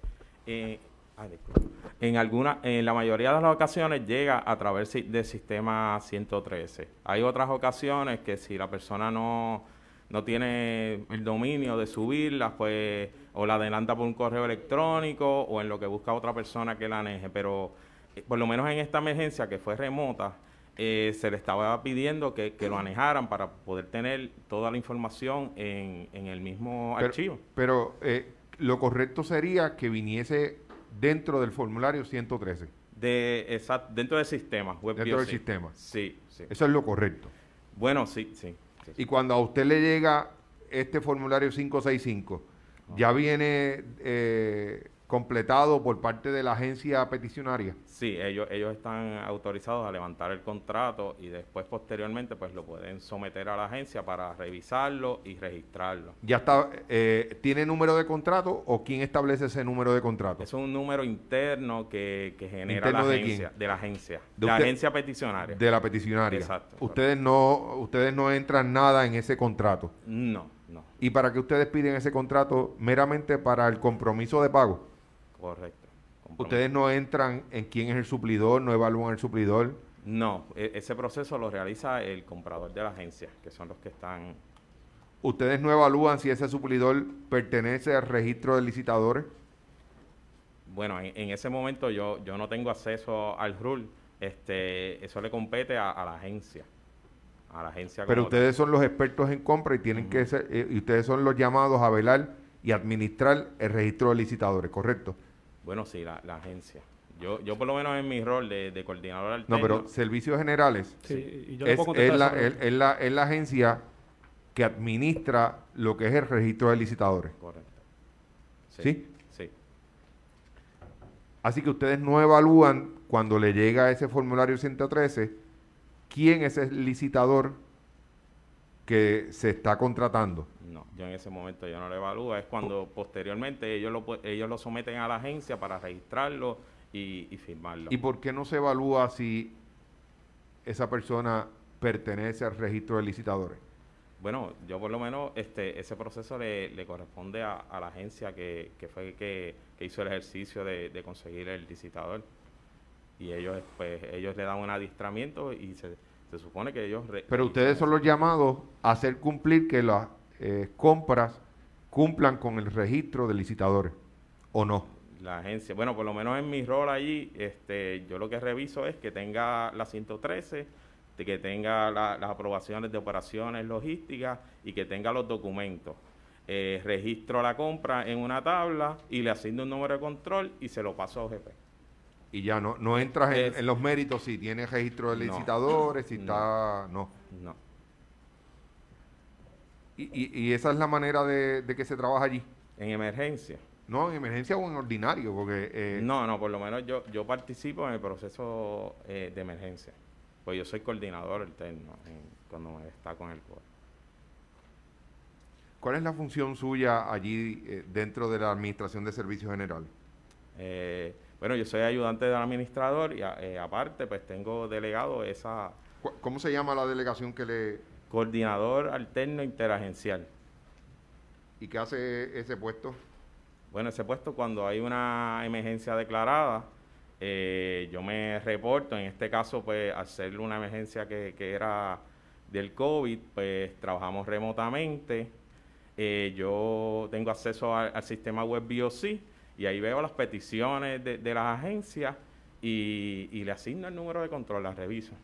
Solamente Esa es su única función, asignarle un número de control. cuando estoy en el correcto. Sin evaluar en, los, en sus méritos si la orden de compra eh, cumple con los requisitos de la ley, eh, cumple con las cartas normativas. No, porque por lo menos e- ese, ese proceso lo hace eh, la agencia, que es la que levanta la orden de compra y hace el proceso de O sea, cotización y todo. que si la agencia cometiese algún error en el proceso, no podemos, no tenemos un proceso diseñado en la Administración de Servicios Generales para detectar y poder a tiempo eh, corregir algún posible error.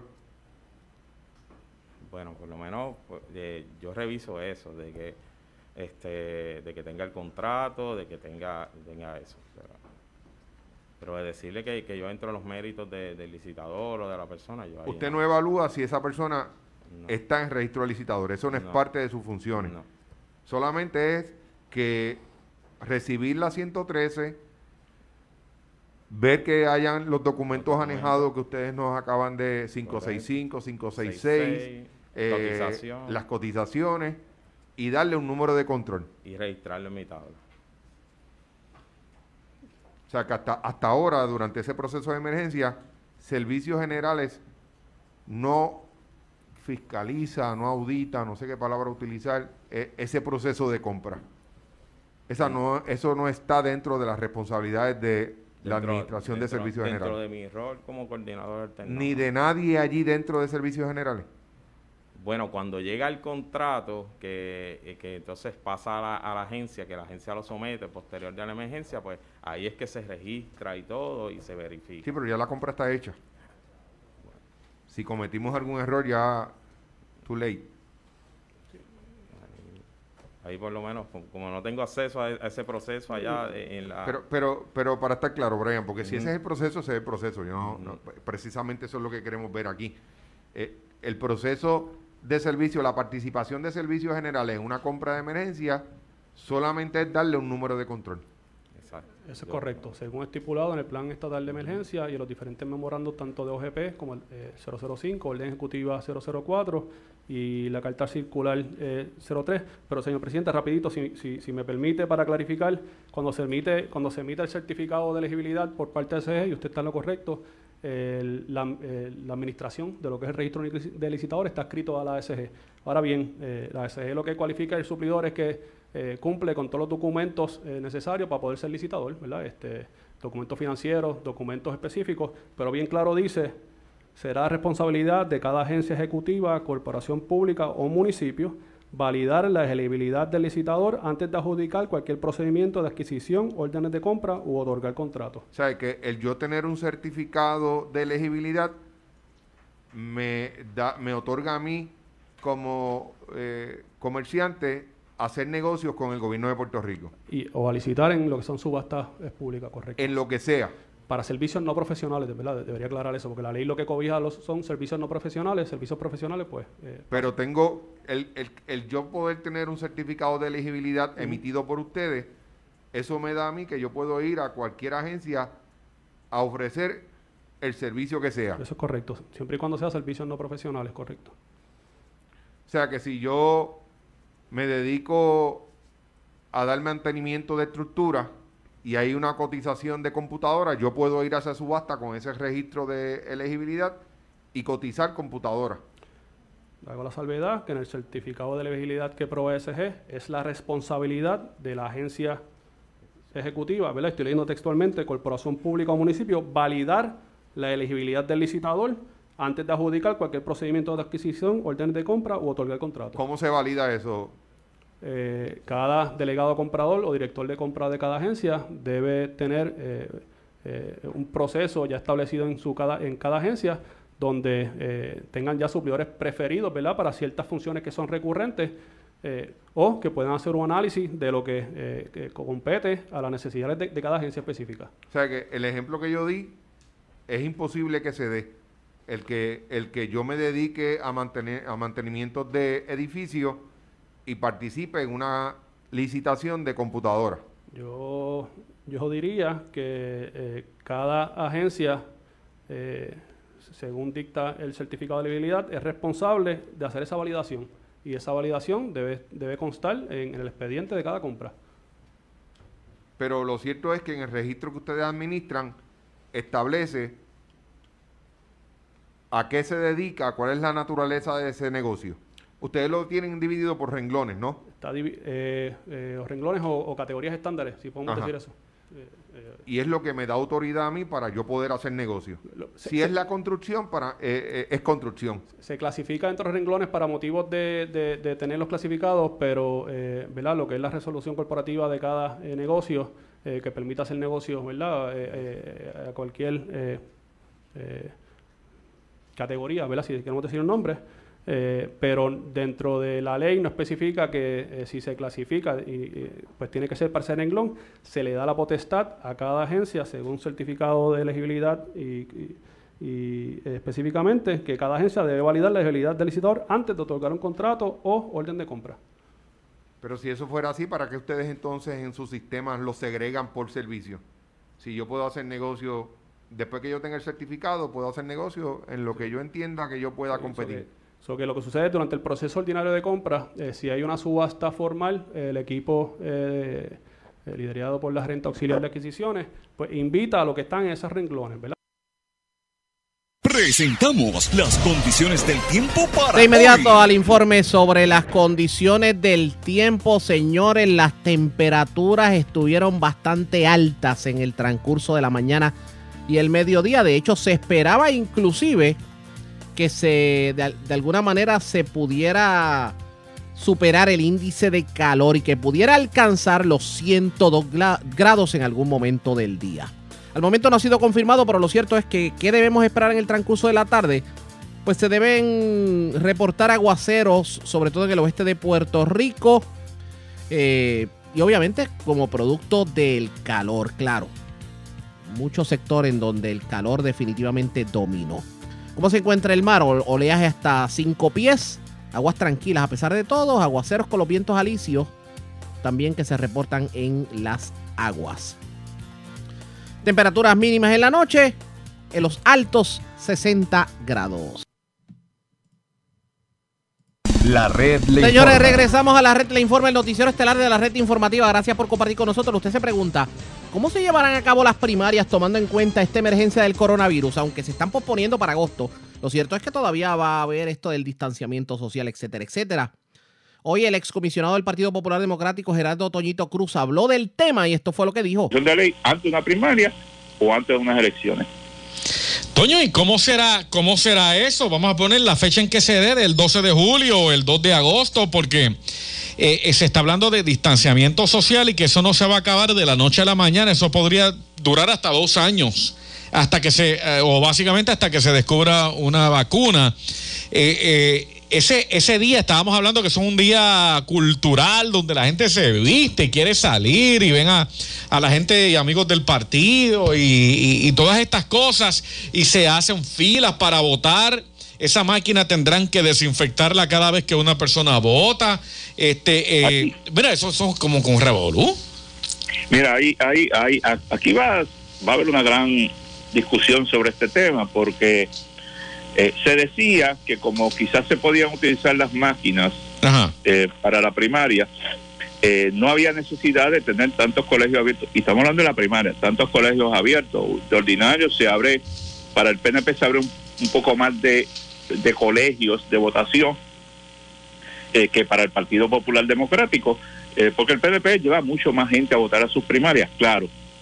El Partido Popular, como dijimos hace unos minutos, celebrará por primera vez en su historia una primaria para la gobernación que de por sí va a traer gente.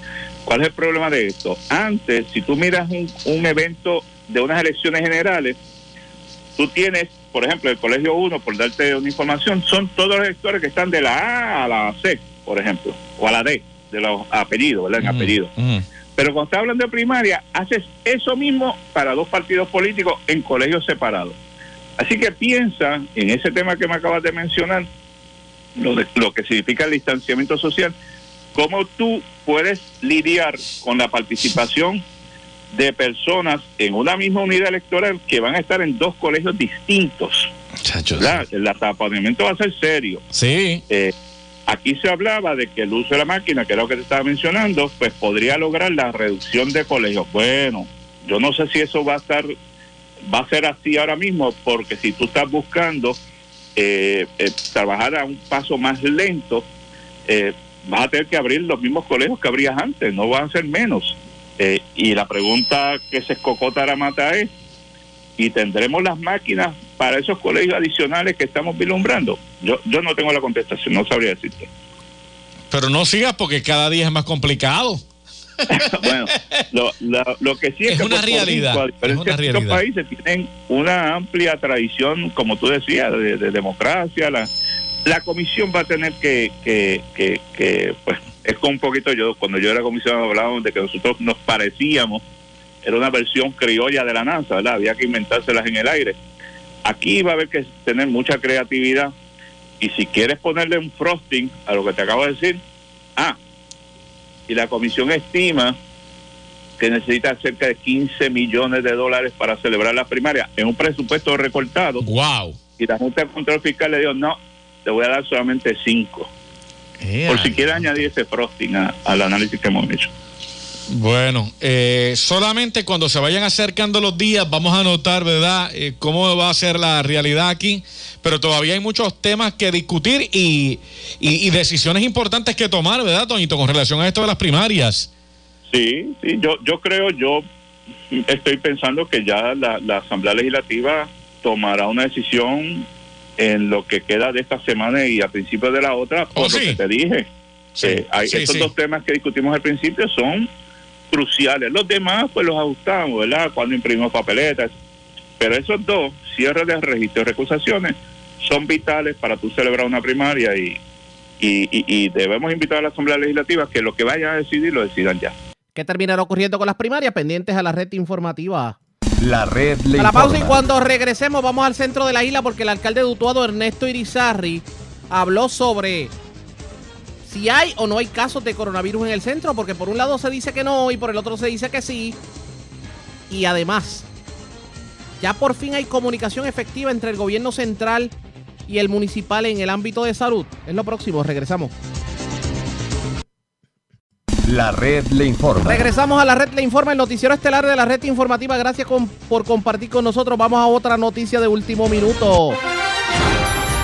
Último Hoy se tomó minuto. la decisión de cerrar el cuartel estatal de Ángeles en Utuado porque aparentemente alguien llegó con síntomas que pudieran ser compatibles a COVID y se están haciendo las pruebas de rigor. La información la confirmó el alcalde de Utuado, Ernesto Irizarri. Vamos a escuchar. Diana, Cris- yo digo la honorable Diana Crispín, porque es bastante honorable y una mujer y una servidora pública de primer orden. Así que Diana, aunque ella está hoy yendo al doctor a atenderse de, una condición, una bobería, le duele un codo, no vayan a pensar otra cosa, está en constante eh, comunicación. Y sucedió algo eh, donde pues tomó la mejor decisión eh, y la vamos a compartir con ustedes. El cuartel de Ángeles ha sido cerrado. Cerrado por precaución. Vamos a decir las cosas como son. Mickey, un abrazo hermano. El cuartel de Ángeles fue cerrado por precaución, ya que un compañero del orden público, un policía, llegó con, con- unos síntomas. Inmediatamente, pues, eh, se, se envía a hacer la prueba serológica o el rapid test, él y su compañero.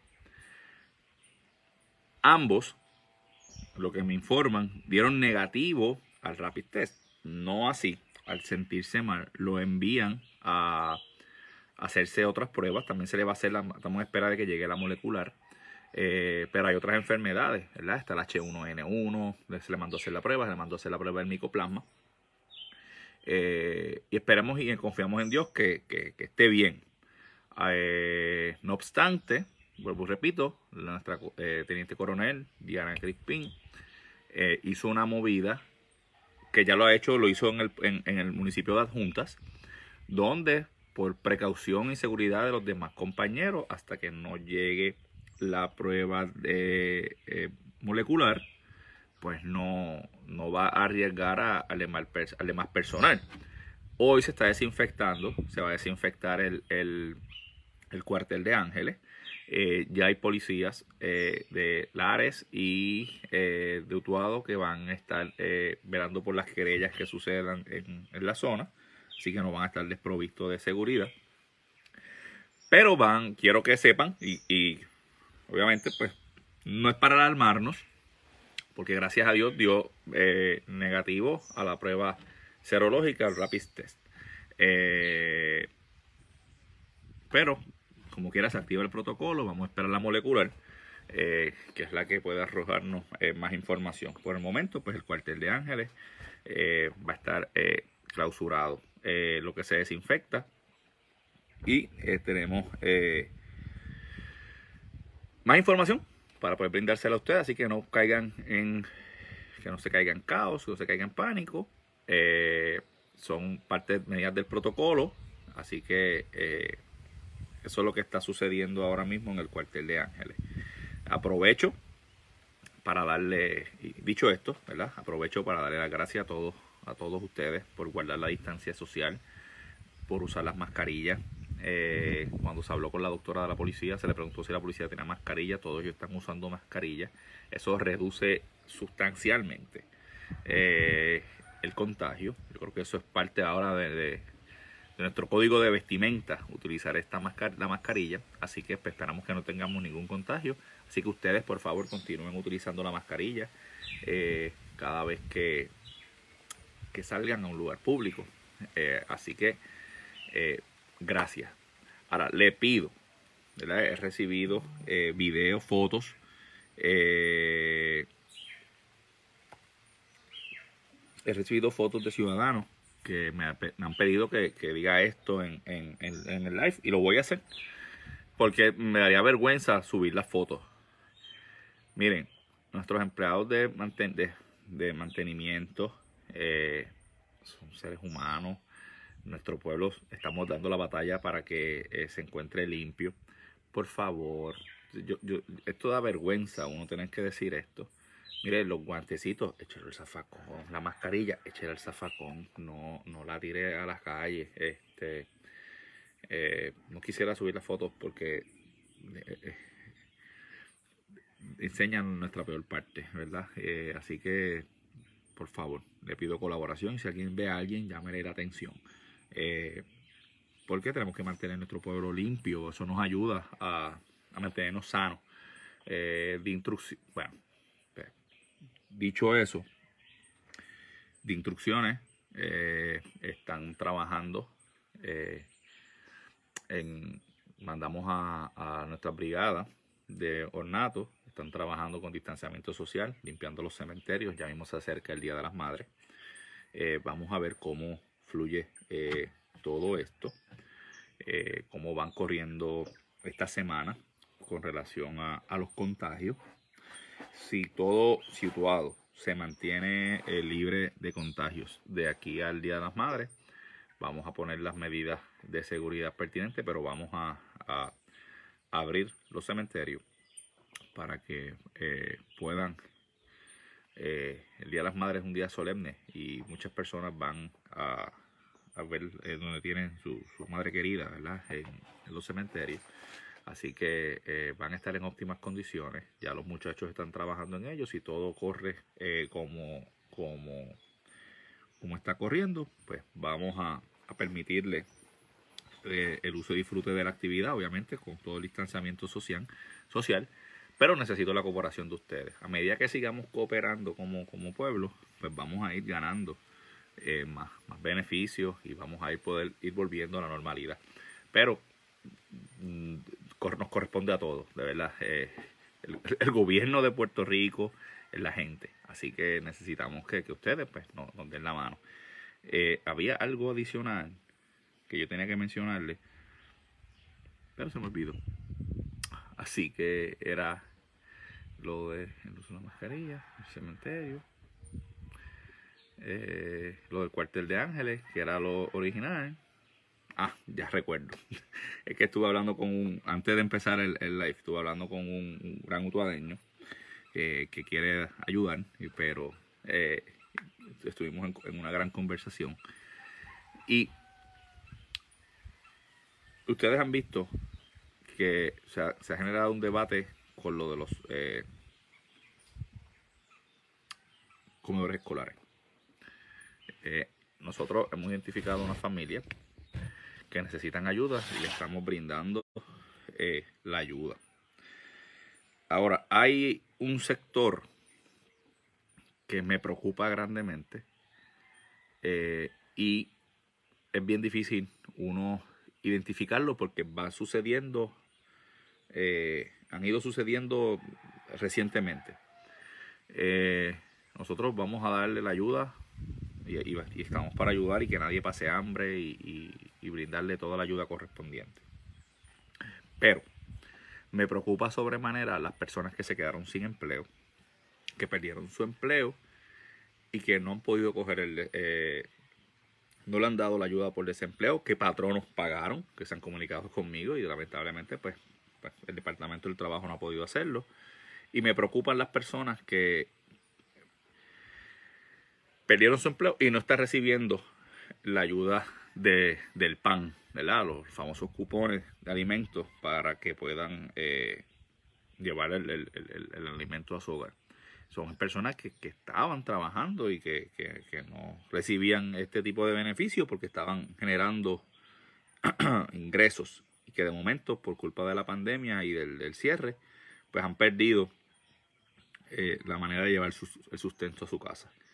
Usted conoce de alguien, si alguien que me está oyendo está en esta situación, nosotros somos extremadamente confidenciales.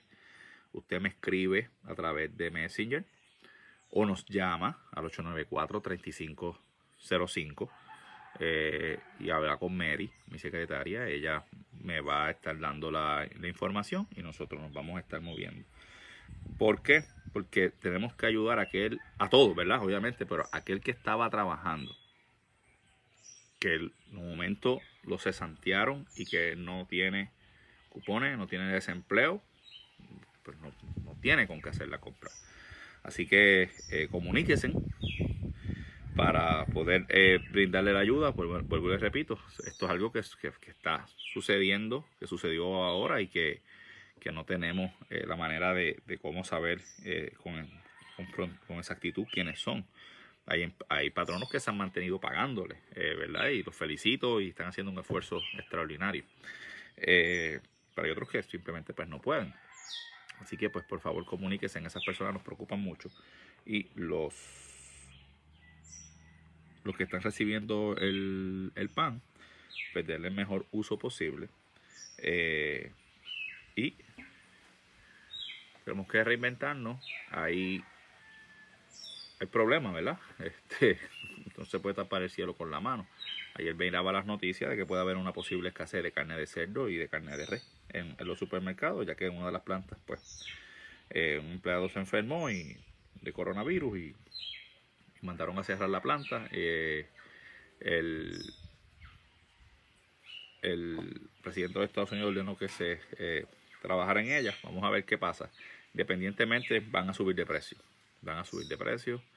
Eh, y tenemos que nosotros, pues, reinventarnos. eh, y tomar las medidas, pero no es para salir como un loco a comprar carne eh, de res ni carne de cerdo. Simplemente es lo necesario para, para echar para adelante. Es difícil, ¿verdad? Uno tiene que estar hablando de esto, ¿verdad? Cuando las cosas estaban lo más bien y de momento, pues, empieza a suceder todo esto. Esto pues apocalíptico, ¿verdad? Complicado. Eh,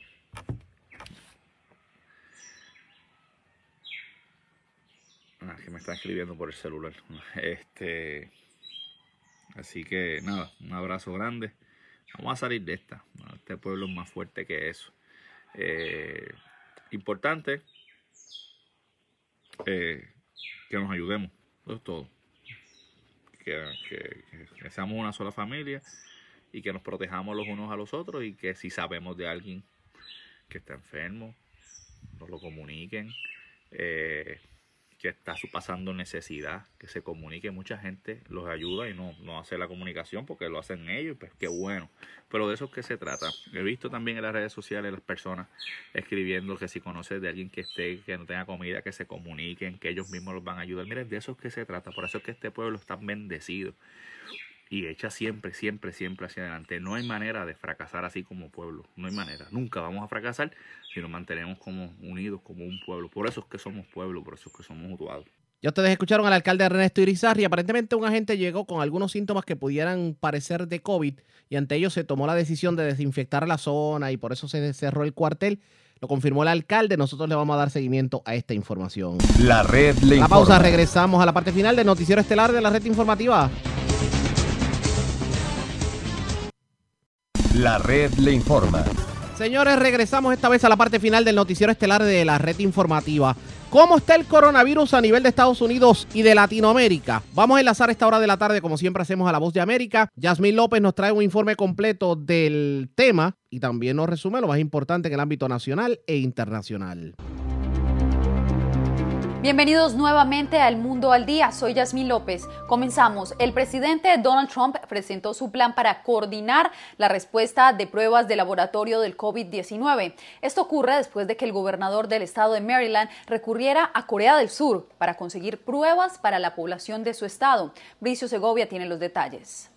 La Casa Blanca presentó un plan de acción para aumentar el número de pruebas de COVID-19 en el país. Sin embargo, la medida llega 11 días después de que el presidente Donald Trump diera luz verde a los gobernadores para que reabrieran sus estados. Con casi 5 millones y medio de pruebas de COVID-19, Trump reitera que Estados Unidos es el país que más test ha realizado, también que no es el que más muertes suma por la nueva enfermedad en relación al número de habitantes. Sin embargo, Italia ha hecho más test por cada mil habitantes y con más de 50 46.000 fallecidos, Estados Unidos está al frente del resto en cifras absolutas. Hace poco menos de dos semanas, el presidente redujo de 100.000 a 60.000 el pronóstico de muertes por la pandemia y ahora la cifra se queda corta. Esta semana serán 19 de los 50 estados los que hayan comenzado una reapertura progresiva y Trump dijo creer que hay estados que han aliviado las restricciones demasiado pronto.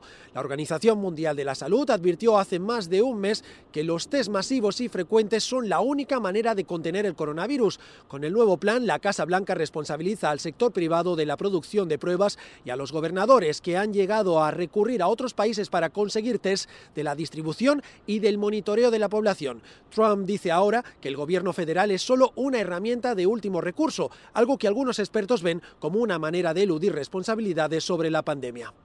Desde Washington les informó Bricio Segovia, de La Voz de América. En el área de Los Ángeles, funcionarios anuncian a diario el conteo de infectados y muertos por COVID-19.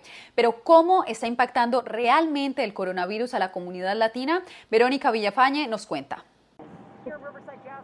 Más de 20.000 personas han dado positivo y casi 950 han muerto por COVID-19 en el condado de Los Ángeles y los latinos están entre los más afectados. Según cifras del Departamento de Salud Pública, de los casos que se conoce la raza o etnia de los infectados, el 44% son latinos y entre los fallecidos son el 37%.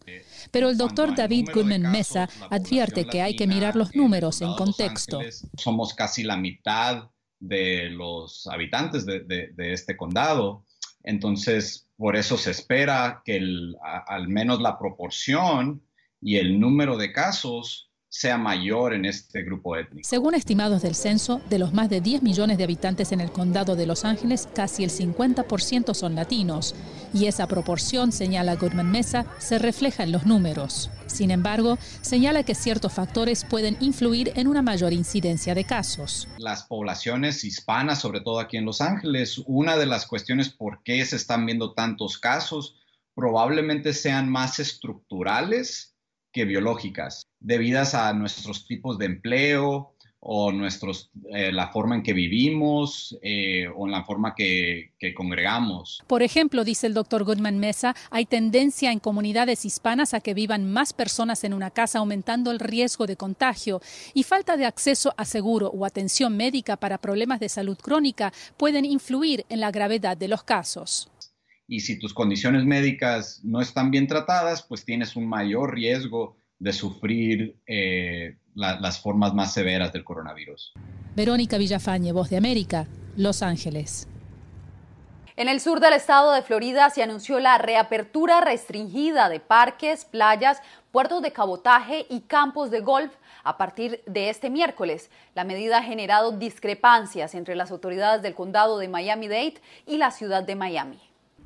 La decisión esperada por muchos de reabrir los parques públicos, los campos de golf, los puertos de pequeñas embarcaciones conocidos como marinas, los canales y playas en el condado de Miami-Dade se hace efectiva a partir de este miércoles. Todo el mundo tiene que tener responsabilidad personal y les sigo diciendo que tenemos que todos actuar como si tenemos el virus. El uso de mascarillas es obligatorio, la distancia social y física también se mantiene, las vías para caminar y trotar serán habilitadas en un solo sentido, la seguridad estará reforzada en cada espacio y quienes no cumplan las regulaciones serán expulsados con riesgo de multa. Por el momento los deportes colectivos como el fútbol no están autorizados, pero hay otros que sí para usar esta, esta cancha de baloncesto que estamos ahora, tiene que traer su propia pelota y jugar solo. Tres personas pueden estar en una mitad de la cancha. La normativa del condado no será acatada por la municipalidad de la ciudad de Miami. El alcalde de esa localidad,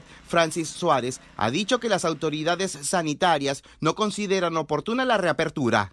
Sabemos que el condado yo creo que se ha adelantado y se va a adelantar en abrir eh, los parques y eh, se va a adelantar en abrir las marinas.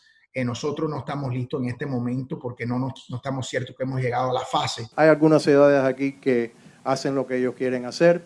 Es lamentable, le dan una confusión. El uso de bicicletas y patines están permitidos. La reapertura de estos espacios será a partir de las 7 de la mañana hasta las 8 de la noche aproximadamente, con lapsos y días especiales solo para adultos mayores.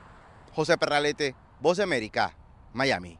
La reimaginación es un factor clave para estimular la actividad económica de pequeñas y medianas empresas que comienzan a reabrir sus puertas tras meses de cuarentena. Esta y otras recomendaciones fueron expuestas por especialistas. Un nuevo comienzo para empresarios y emprendedores en Estados Unidos. Mientras la vida comercial empieza a reabrirse paulatinamente en algunos estados, la reinvención y reimaginación son factores clave, de acuerdo con el asesor de marcas y emprendimientos Carlos Maiz. Pero todo comienza, asegura, con un análisis interno. ¿Qué hacía que esos clientes antes del coronavirus confiaran en ellos y siguieran siendo para ellos la primera opción de compra tanto de productos como servicios? ¿Y esto qué quiere decir? Bueno, pueden enfocarse en factores como la atención al cliente. Quienes ya lo hicieron tendrán que ser pacientes, como asegura este dueño de negocios en Georgia. Tomará tiempo superar esto y lograr que la gente regrese y nos apoye. Crear experiencias a pesar de los nuevos códigos de conducta e higiene es un factor fundamental, de acuerdo al especialista. Por eso los pequeños empresarios también tienen que pensar un poco cómo su marca, sin importar si es a nivel digital o, o físico, pueden impactar con experiencias de ese consumidor para crear fidelidad de marca y al negocio y por ende poder subir las ventas que posiblemente se vieron afectadas por toda la situación del coronavirus. Las entregas a domicilio y otros servicios que tuvieron auge durante la cuarentena son considerados como una oportunidad. Cuando pase todo esto, las personas que crearon nuevas unidades de negocio van a tener ahora la unidad vieja de negocio tradicional que venían siguiendo antes del coronavirus y todas esas unidades e ideas nuevas de negocio que crearon partiendo de estas necesidades. Entonces, si lo ven más como una oportunidad de ganancia, ¿ok? Que como una oportunidad o como una situación de pérdida, yo creo que es la clave. Belén Mora, Voz de América. La ciudad de Tijuana, en la frontera con San Diego, California, es epicentro de la pandemia en México.